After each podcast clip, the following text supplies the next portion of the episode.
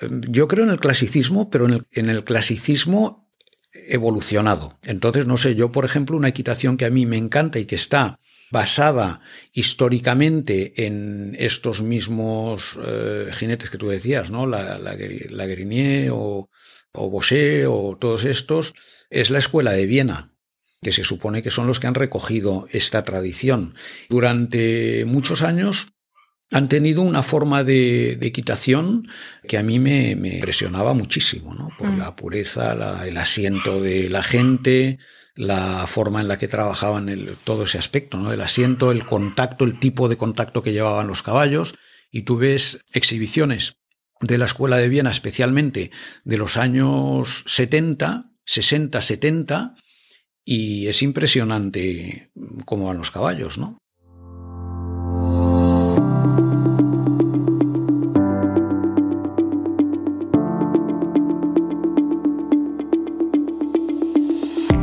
Hola a todos y bienvenidos a este nuevo episodio de The Modern Rider, el primer podcast ecuestre que reúne el deporte con el horsemanship. Un lugar especial para descubrir entrevistas inspiradoras a los mejores profesionales ecuestres para ayudarnos a convertirnos en mejores jinetes más conscientes y responsables. Hace un par de semanas, The Modern Rider cumplió dos años de existencia la verdad que no tenía ni idea hasta dónde llegaría este proyecto cuando lo empecé y hasta ahora pues el podcast cuenta con cerca de 50 episodios y más de 60.000 descargas en todas las plataformas de escucha, además de los seminarios de formación online organizados a lo largo de este mismo tiempo. Así que he de agradeceros para ser parte de esta comunidad ecuestre tan bonita y siempre con ganas de mejorar. Sin vosotros todo esto no existiría y sería mucho más complejo, os lo puedo asegurar, llegar a entrevistar a todos estos profesionales de renombre que aceptan dedicar un poco de su tiempo para nosotros. Así que sepáis que sois vosotros los motores del proyecto y que todo suma.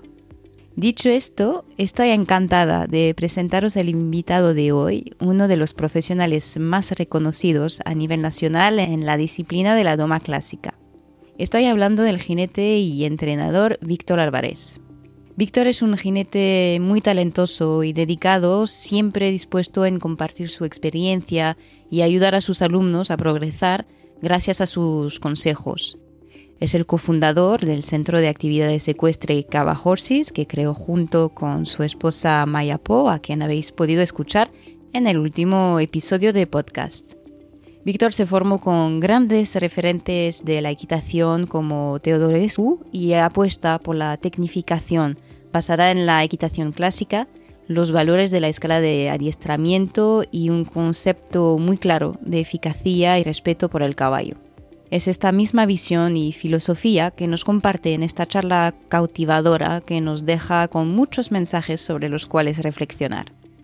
Así que subid el volumen y poneos cómodos para escuchar esta nueva entrevista apasionante.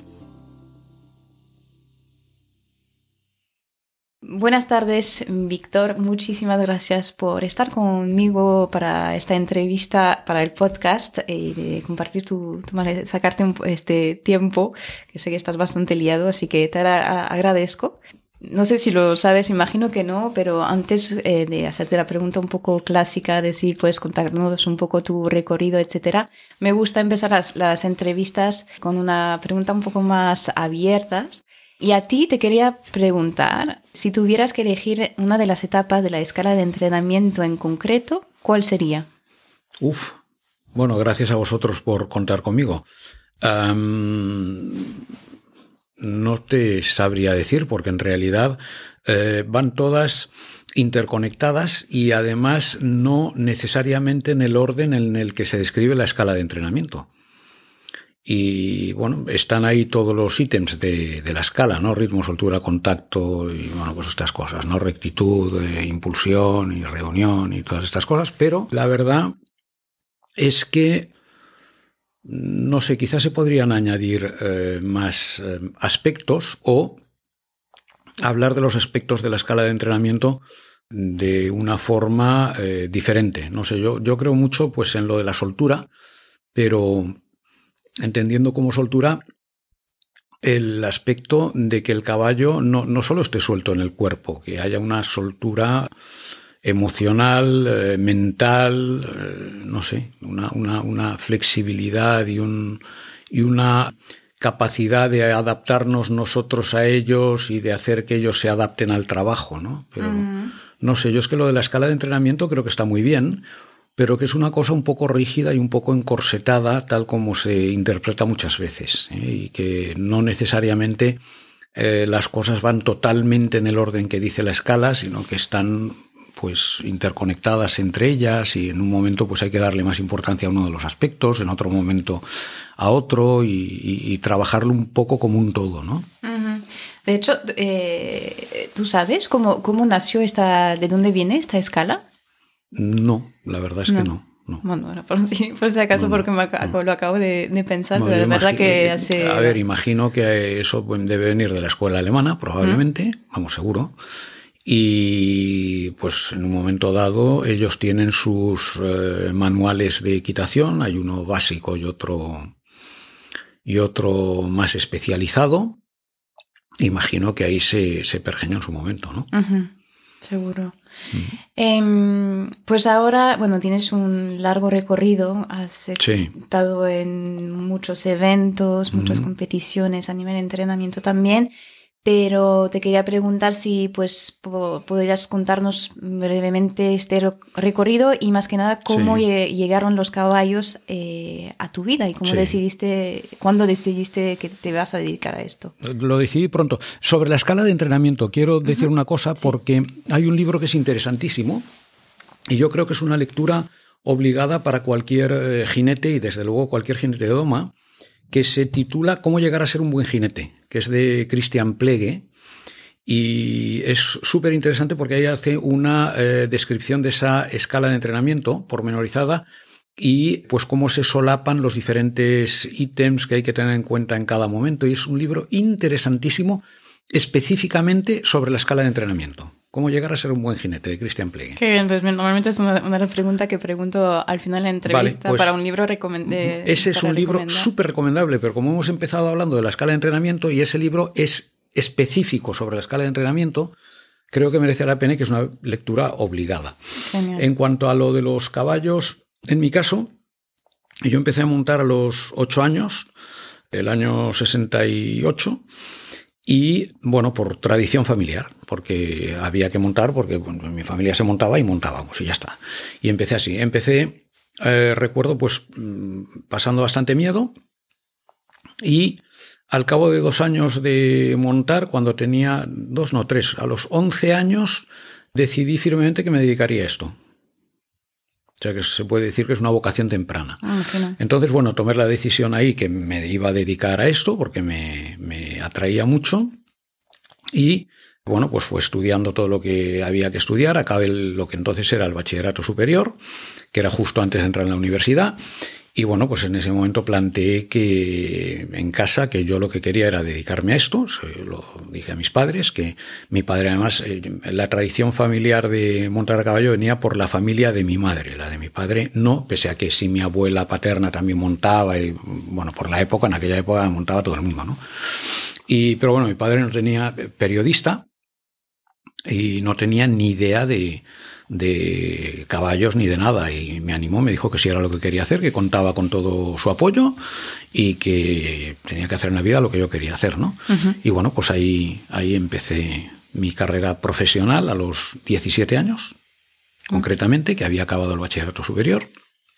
Y ahí, ahí empecé. Entonces, eh, esto decidí con 17, con 18 me saqué el... Em, el Monitor Nacional de Equitación, que era la titulación que había entonces en España, que la, daba la Federación Hípica Española, y bueno, pues ahí empezó todo. ¿Y siempre eh, te gustó particularmente la, doma? Sí, sí, sí, siempre. Siempre, siempre. siempre. Incluso yo me acuerdo que, eh, bueno, la forma de empezar la doma, en mi caso fue muy curioso, porque como en esa época no existía ningún libro en España, ahora hay una, hay una, oferta enorme de libros traducidos, de montones de sitios y de jinetes y de idiomas, y, pero entonces no había nada. Entonces, eh, lo único que había era algo de Klimke traducido y eh, me acuerdo si había un libro español que era el, de Alfonso Porras, maestre, me parece, ¿no? Ah. El, Porras, sí.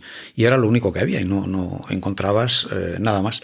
Entonces, bueno, yo lo que hice fue ir experimentando con los caballos que montaba y me iba inventando las cosas. Y entonces eh, lo que hacía en vez de estudiar teoría y aplicarla era teorizar la práctica que llevaba a cabo con los caballos que montaba que es el camino inverso, ¿no? Y muy curioso. Y bueno, luego con el tiempo, pues eh, tuve la suerte de conectar con entrenadores eh, muy buenos y, nada, ir siguiendo mi, camino y mi desarrollo, ¿no? Como jinete. ¿Y hay una experiencia que, más te ha enseñado bueno, como jinete, como entrenador de, caballo, eh, en este camino ecuestre y por qué? No, en realidad experiencia especial no. Yo lo que sí he tenido siempre ha sido la... Ah, bueno, el aspecto este de, de la autoobservación. Es decir, yo he sido siempre muy consciente de mí mismo y de lo que estaba pasando con los caballos cuando los montaba, mm. previo a que me enseñara nadie. Entonces, claro, tenía pues la, posibilidad esta de aprender tanto de los caballos como de mí mismo por lo que me iba sucediendo, ¿no? Es decir, yo he sido realmente autodidacta durante muchos años. De hecho, el primer entrenador de doma clásica eh, de verdad que tuve en mi vida lo tuve al año siguiente de haber quedado subcampeón de España absoluto de doma clásica. Esto es así, es decir, yo, bueno, pues empecé, me fui autoenseñando, autodidacta, sí tuve un primer profesor de equitación y luego otro primer profesor, pero de doma, pero no tenía nada que ver ni con la competición ni con lo que luego vi que era la, la, doma clásica de verdad, ¿no? Y de ellos, evidentemente, les estoy agradecido a los dos y de los dos aprendí cosas, pero el primer entrenador de doma clásica como tal que tuve eh, fue después de haber ganado el, eso, haber sido subcampeón de España absoluto de, Doma Clásica en, una ocasión. Y a partir de ese primer entrenador, que además lo digo concretamente, voy a decir el nombre, que fue Miki Jorda, que en ese momento él estaba todavía formándose en Alemania y vino a darnos un clinic en, en el Club de Polo de Barcelona, que era donde estaba yo entonces y en ese clinic pues participé yo, participó eh, Beatriz Ferrer, que estaba entonces también empezando a hacer doma en el polo, y bueno, pues una serie de, de gente que nos apuntamos, y ese fue el primer entrenador que tuve. Y después de eso sí estuve ya con, con eh, más gente por ahí fuera, estuve pues con Rebain en Alemania, eh, con Teodorescu, con Henk van Bergen, con bueno, toda una serie de gente que, en fin. ¿Hay uno de ellos que te ha marcado más que otros? Eh, sí, yo diría que clarísimamente Teodorescu. Sí, que era un personaje increíble, un hombre eh, realmente educado, culto. Hablaba, yo creo que eran siete idiomas, todos además igual unos. Él era rumano, porque hay gente que piensa que era alemán, era rumano, y entonces hablaba pues exactamente igual eh, rumano, italiano, francés, español, inglés, alemán y él, luego decía que el resto de lenguas europeas, que había muchas que no hablaba, pero que entender en cuanto oía empezaba a entenderlas todas. Y todas estas que te he dicho las hablaba igual unas que otras y además iba cambiando de una a otra con una facilidad enorme. Y luego, bueno, pues un, un caballero en, en, el sentido más amplio de la palabra a todos los niveles. Y yo es una persona a la que eh, he tenido una gran, gran admiración y un gran respeto como, como profesional. Estuve casi un año montando en su casa, en, eh, cerca de Barendorf, y, y, bueno, una persona que me, me marcó mucho. Qué bien. Y antes estabas hablando pues eso de mm, eh, la, observación y cómo eso te ayudó también a la hora de entrenar un caballo, de montar. La conciencia. La conciencia, que es más, más aún. Y te quería preguntar, pues según tu experiencia, ¿cuáles son las cualidades que tiene que tener eh, todo buen entrenador, tanto a nivel humano, ¿no? como persona, como equino, en, en su relación con el caballo? ¿Entrenador o jinete? Es eso, como. Es, muy diferente. Eh, entrenando al caballo. Vale, vale. Eh, bueno, yo creo que básicamente hay que tener eh, una mente abierta, capacidad de observación y capacidad de percibir qué es lo que está pasando en, en, cada momento mientras montas y entrenas los caballos, ¿no? Y entonces tener o ir desarrollando esa capacidad de, de, mm, saber qué es lo que le pasa por la cabeza al caballo y qué es lo que en cada momento necesitas o, o puedes hacer para, para que él evolucione en, en, en, su entrenamiento y vaya mejorando poco a poco. Mm. Pienso que es, uh -huh. que es, una, que es así, ¿no? Mm.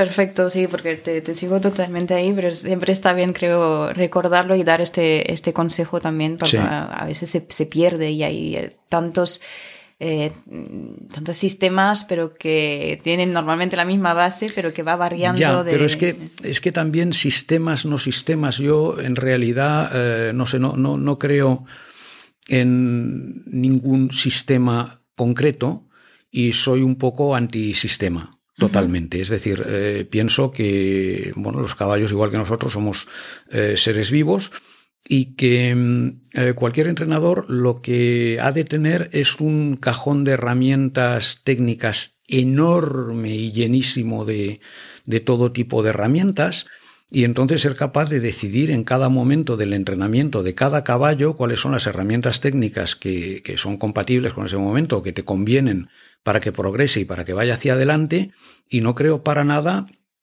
en que haya un sistema aplicable a todos los caballos, en absoluto. Y incluso eh, te diría que, bueno, hay, hay eh, en la actualidad, pues, eh, eh, ciertas polémicas también con determinados métodos de entrenamiento y el roll cure y todas estas cosas.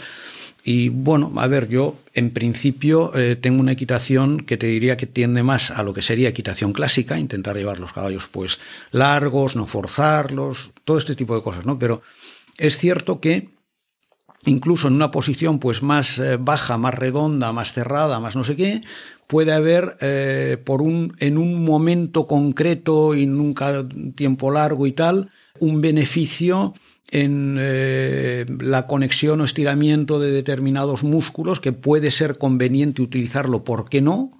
momentáneamente, pues para lograr algo que te lleve luego a poder montar con el perfil con el que tú crees que, que, que tienes que montar, ¿no? Mm. Insisto, y esto, bueno, es como cuando vamos nosotros también al, al, gimnasio y tenemos un entrenador, pues hay un momento que nos puede hacer hacer algún ejercicio, alguna posición o alguna carga o algún lo que sea que nos resulte incluso doloroso momentáneamente, pero para crear, para lograr un fin concreto que permita que tu musculatura pues que o esté mejor o se pueda estirar o pues lo que sea, ¿no? Mm.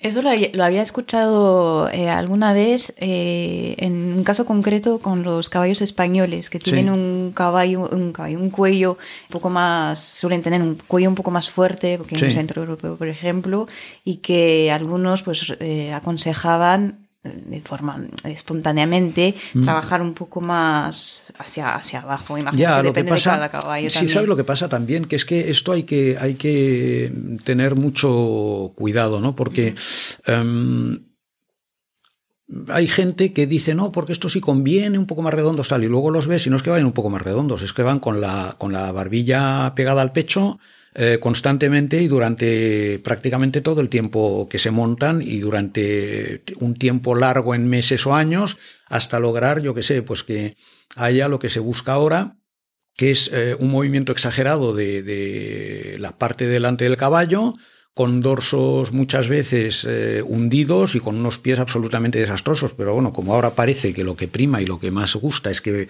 se muevan eh, muy pasajeados en el trote y con un movimiento por delante, por delante solo, eh, grande y lento, y, bueno, entonces, pues no sé, al buscar eso, pues hay este tipo de, de, de, equitación y de sistema con los caballos tremendamente cortos, enroscados, bajos, no sé qué. Eso sí, Luego, una vez que se ha creado esta forma falsa de moverse, hay jinetes que desarrollan también y muchos entrenadores y tal, la habilidad de momentáneamente ponerlos en una actitud aparentemente clásica con una nuca alta y una nariz por delante, los caballos siguen moviendo las manitas impresionantemente fantástico y eso, y, pero sigues viendo que los dorsos no funcionan, que los pies siguen atrás, etcétera, etcétera. Y en cambio, cuando los presentan en competición, los ves con la nuca alta, la nariz delante y si haces una foto, y obvias la parte central y la parte de atrás, parece totalmente equitación clásica.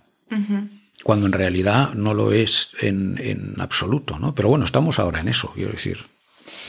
Sí, pero eh, es una pregunta que yo me hago muchas veces porque eh, al final muchos libros que se recomiendan estamos hablando pues eh, de la Guerinier, de un Nuno Oliveira que bueno, estaban... Ya, pero eso está bien, pero eso está todo yo diría que muy superado, porque es que hay que... Yo creo en el clasicismo, pero en el, en el clasicismo evolucionado. Evolucionado. Entonces, eh, la Grinier tendrá cosas seguro eh, interesantísimas y las tiene, pero bueno, hay otras cosas que no hay por dónde cogerlas, ¿no? O sí, con todo el tema de la eh, flexión de depresión y la flexión de no sé qué y los caballos detrás de la mano, o la equitación de, de Nuno Oliveira con la famosa ligereza o no sé, yo creo que, a ver, que son cosas pues que tendrían su momento, pero sería implanteable todo esto hoy día para caballos de, que tienen que llegar luego a competir, ¿no? Entonces, no sé, yo por ejemplo, una equitación que a mí me encanta y que está basada históricamente en estos mismos eh, jinetes que tú decías, ¿no? La, la, o, o Bosé o todos estos, eh, es la escuela de Viena que se supone que son los que han recogido esta tradición. Y últimamente yo creo que han hecho un cambio que a mí no me gusta, pero bueno, porque se acerca más a lo que es la, la equitación, la doma clásica de competición actual, ¿no? Pero durante muchos años han tenido una forma de, equitación que a mí me, vamos, me impresionaba muchísimo, ¿no? Por mm. la pureza, el asiento de la gente, la forma en la que trabajaban el, todo ese aspecto, ¿no? El asiento, el contacto, el tipo de contacto que llevaban los caballos. Y tú ves em, exhibiciones de la Escuela de Viena, especialmente de los años 70, 60, 70, y es impresionante cómo van los caballos, ¿no? Mm. Para mí, cómo van los jinetes y cómo van los caballos.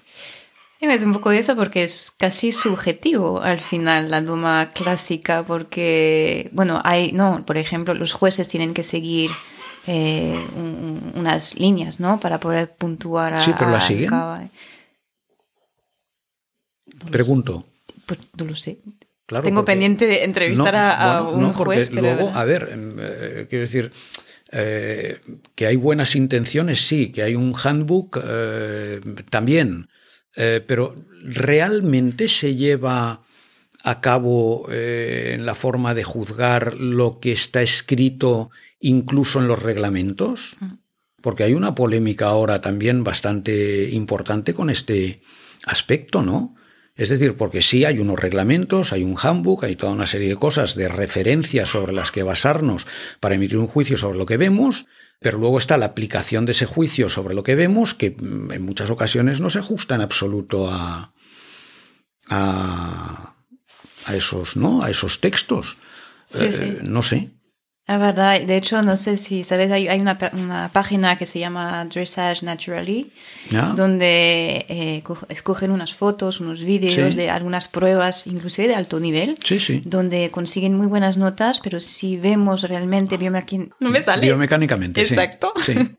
Em, no, coincide las notas con lo que realmente se deberían de, ya si lees el texto no no coincide en absoluto. Ya ya ya, en eso en eso estamos no entonces no sé, que yo siempre he dicho que, que bueno, oye, que si no nos gusta la, la, el reglamento que tenemos ahora, oye, pues cambia el reglamento. Y entonces di, no, queremos que se muevan mucho por delante, que lleven los dorsos hundidos y que los pies eh, se muevan un poco y vayan por detrás. pues fantástico. Entonces, eh, cuando un caballo haga eso, le damos unas notas enormes. Pero lo que no puedes hacer es tener un reglamento que te habla en otros términos, pero aplicar los términos de la corriente o de la moda que rige en cada, en cada momento, ¿no? Pienso yo, ¿eh? Porque es que incluso como entrenador eh, se hace un poco difícil, ¿eh? Porque, no sé, ¿cómo, ¿cómo explicas? No, es que tiene que meter los pies, no sé qué tal, y luego resulta que sale uno moviendo las manos impresionante, con los pies en, en Murcia y es el que gana las pruebas.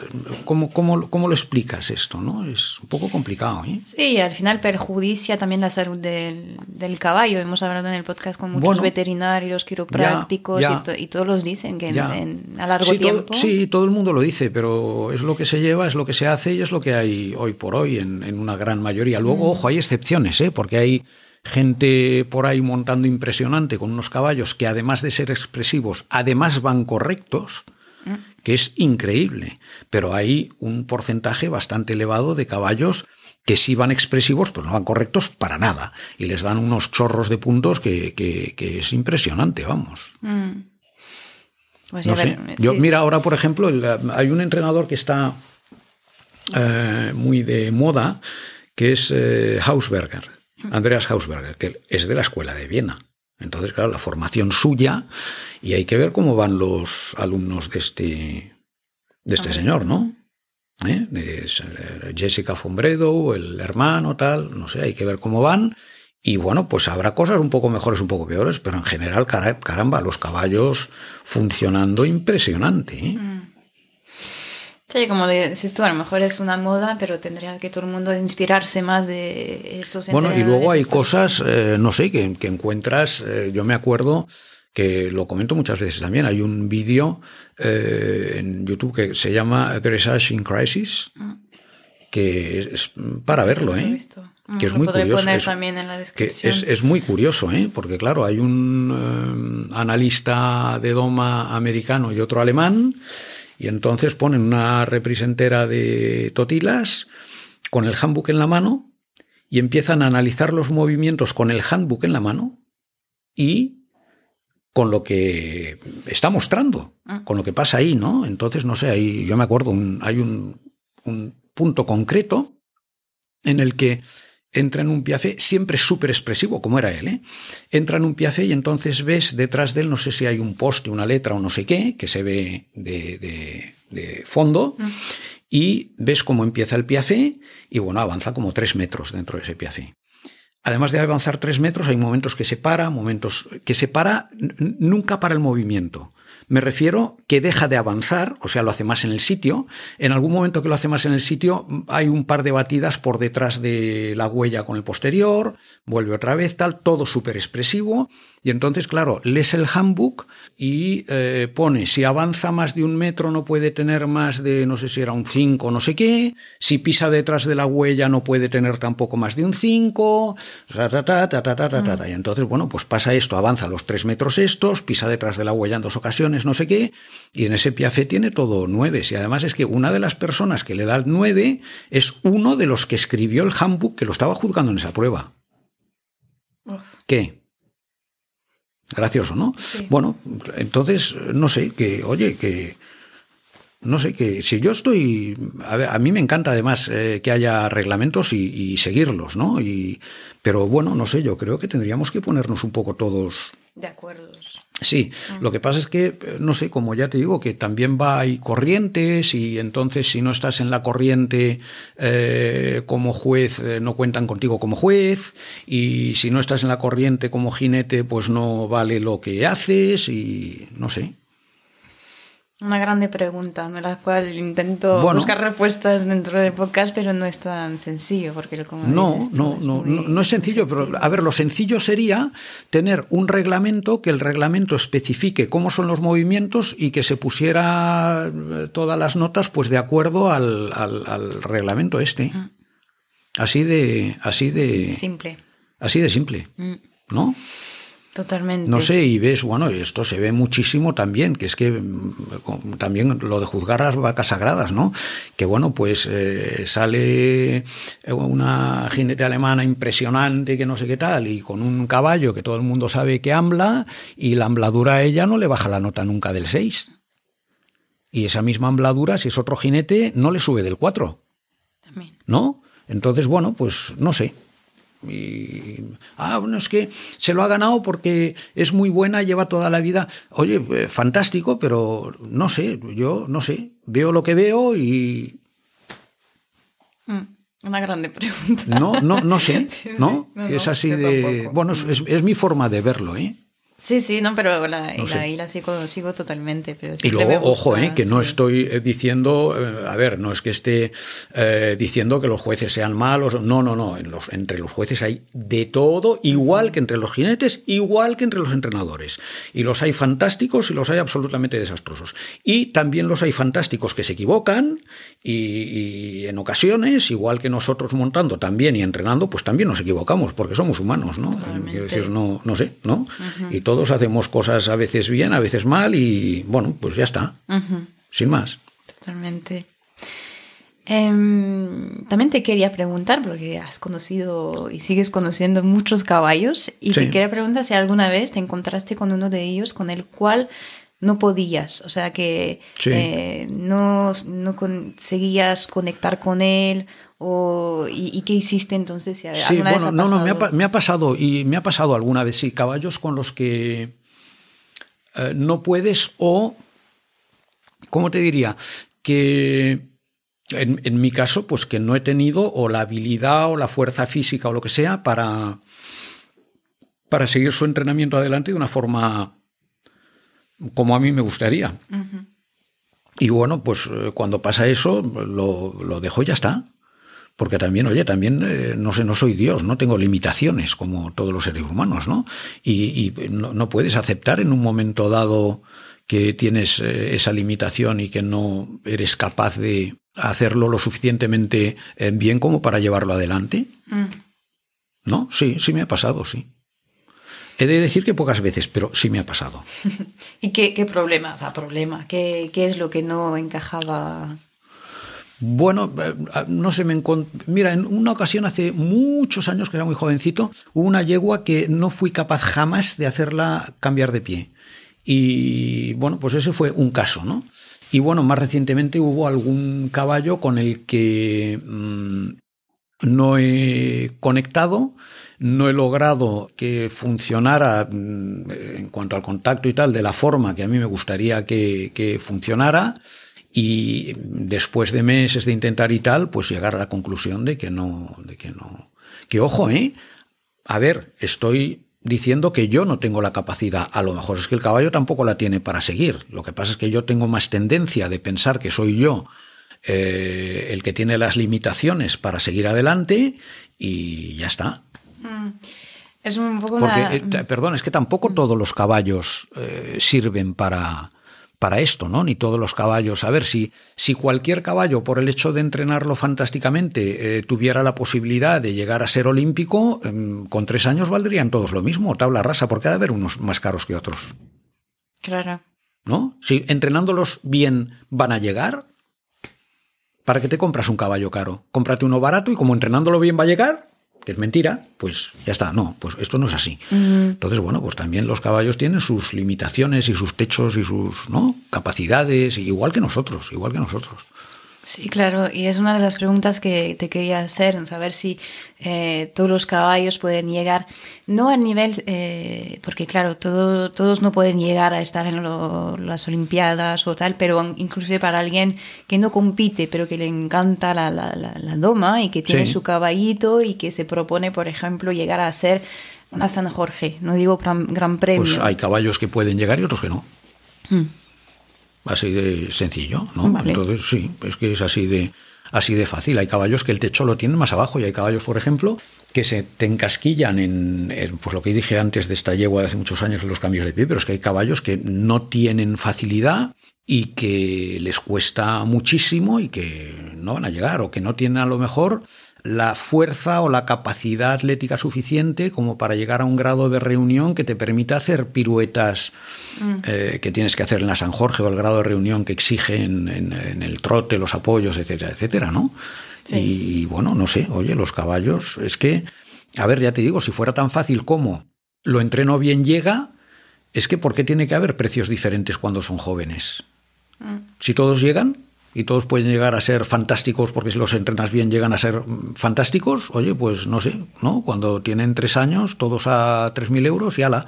Y resulta que no, que los hay de 3.000 euros y los hay de 3 millones de euros, con tres años. Alguna diferencia Mm. Debe haber entre uno y otro, ¿no? Porque si no, es que estábamos todos locos, vamos. que habrás, porque claro, hay las limitaciones físicas, pero también eh, piensas que Puede ser un caballo que tiene un físico perfecto para llegar, que sí que podría llegar, pero que mentalmente no. Sí, sí, bueno, esto es igual que nosotros también. Mm. ¿eh? Yo es que estoy convencido de que en el reino animal, igual que pasa con los seres humanos, con el resto de animales, también los hay que son más listos, más capaces, se entienden más fácil, y luego los hay pobrecitos que son más cortitos y más limitados, ¿no? Que con el ser humano pasa bastante, ¿verdad? Pues yo creo que con los caballos pasa exactamente lo mismo y con los perros también y los hay que pobres, pues eh, ves que no que no llegan y que te vas dando una pared y que insistes y tal, y hay otros en cambio que hacen así y, los tienes, ¿no? Mm, y eso también hay que aceptarlo, ¿no? Pero yo creo que eso es normal, es, no sé, pues ¿eh? el reino animal, ¿no? Mm, sí. no, no, somos vegetales, o no sé, quiero decir, oye, hay diferencias y los hay eh, más fuertes y más, y más débiles y más listos y más tontos y más rápidos y más lentos y no sé. Mm, es verdad.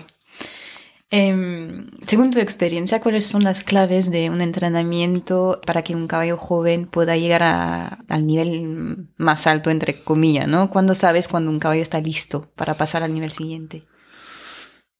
Em, yo creo que te lo van diciendo ellos y que y si va a llegar o no va a llegar, no creo que haya nadie que realmente lo pueda decir hasta que ha pasado un cierto tiempo, que además, dependiendo del caballo, es un tiempo diferente. Y es que muchas veces son como cajas cerradas y que cuando las, los vas abriendo a base de entrenarlos y de pasar el tiempo, te pueden sorprender y además te pueden sorprender en los dos sentidos. ¿eh? Unos que en principio eran guapos con unos movimientos naturales impresionantes, no sé qué, y empiezas a entrar en trabajo y aquello que era impresionante para la edad que tiene no va a más o incluso va a menos y no acaba de funcionar pues por las razones que sean.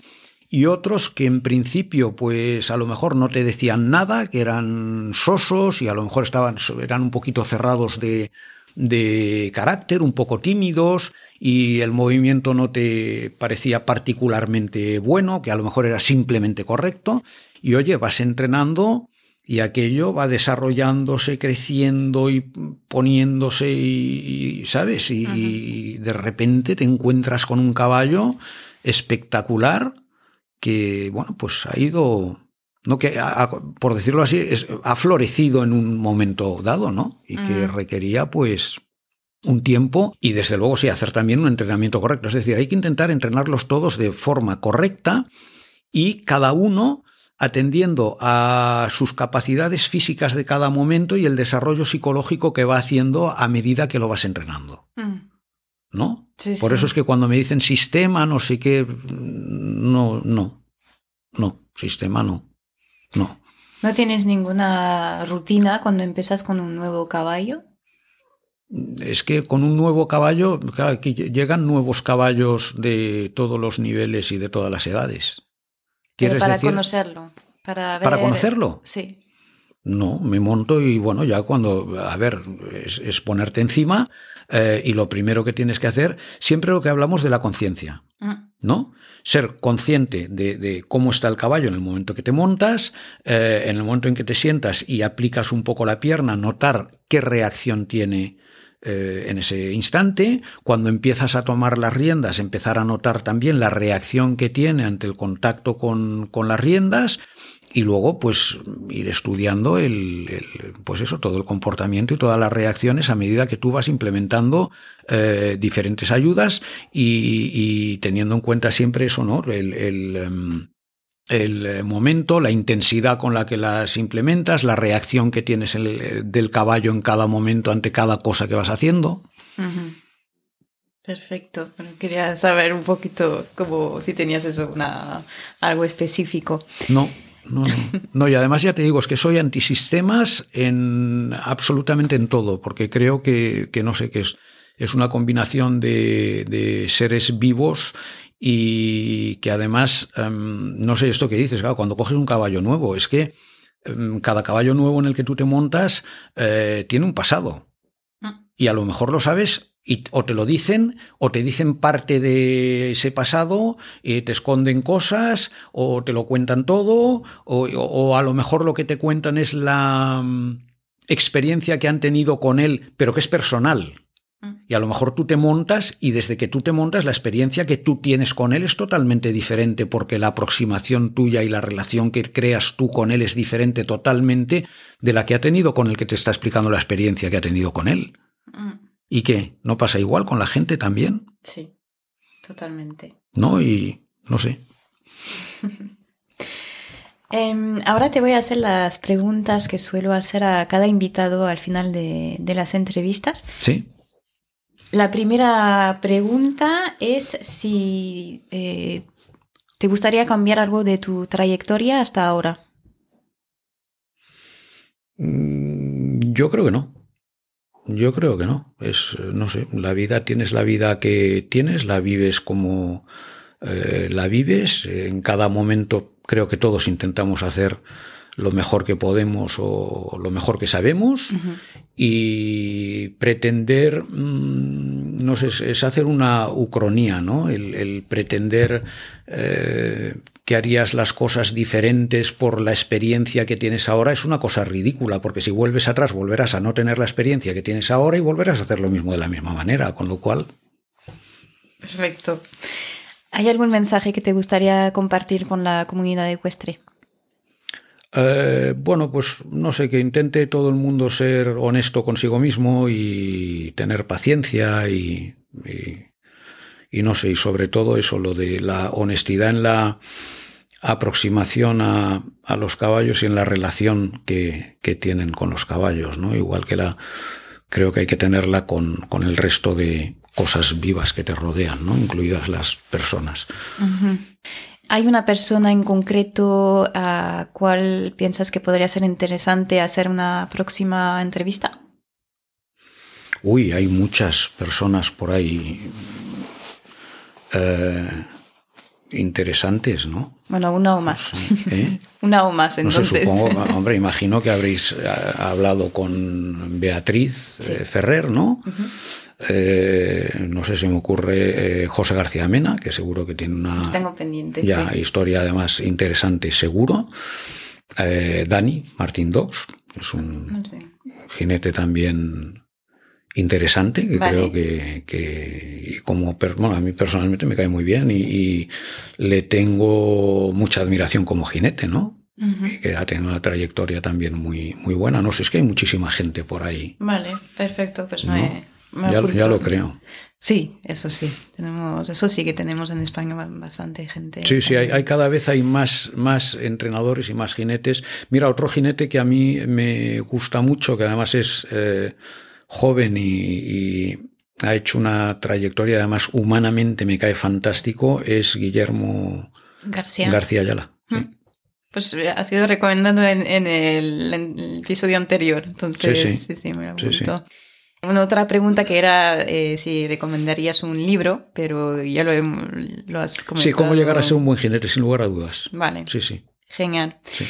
Última de las últimas preguntas. También de Modern Rider, el, podcast tiene una, una, playlist de canciones en, en, Spotify, de las canciones favoritas y, bueno, motivadoras, lo, sé, lo que sea, de, de cada invitado. Entonces te quería preguntar si te gusta la música, si te gustaría añadir una. No sé, yo es que me gusta mucho la música clásica, me gusta mucho la ópera. Y mira, estaba pensando en una canción uh, que es una versión que decías de Spotify. Bueno, la, lista, la lista está en Spotify. Ah, bueno, porque esta canción concretamente no la puedes encontrar ahí.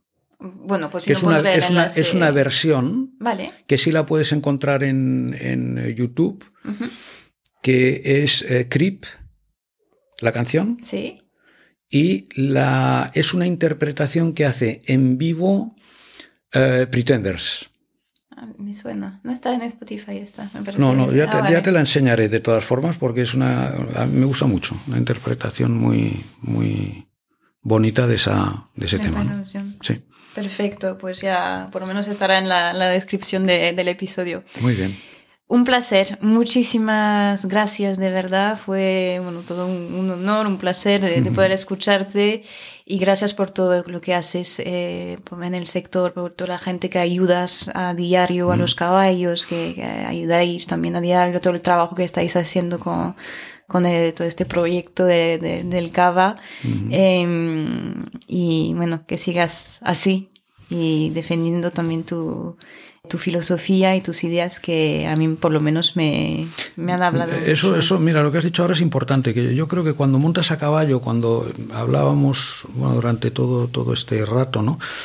que es que realmente sistemas tal, más que sistemas, lo que sí hay que tener es una filosofía de, de vida y, una filosofía en la forma en la que te relacionas eh, con ellos. y yo eso sí que creo que es realmente importante, que, ¿sabes? No, no utilizarlos y ya, tener detrás algo más. ¿no? Totalmente. Pues gracias, cerramos con este bonito mensaje. Muy bien, muchas gracias. Y así se concluye nuestro episodio de hoy. Para saber más sobre el recorrido de Víctor, además de las actualidades y todos los servicios ofrecidos por el Cava Horse, podéis hacerlo a través de sus redes sociales o de la página web cavahorse.com. Como siempre tenéis todas las info y enlaces mencionados en el podcast asequibles en las notas del episodio. De hecho, si os ha gustado, no dudéis en dejar una nota, un comentario o compartirlo con vuestro entorno. Es la mejor manera de hacérmelo saber, dar visibilidad al podcast y sobre todo al gran trabajo de nuestros invitados. Gracias otra vez por compartir vuestro tiempo con nosotros y nos escuchamos dentro de dos semanas.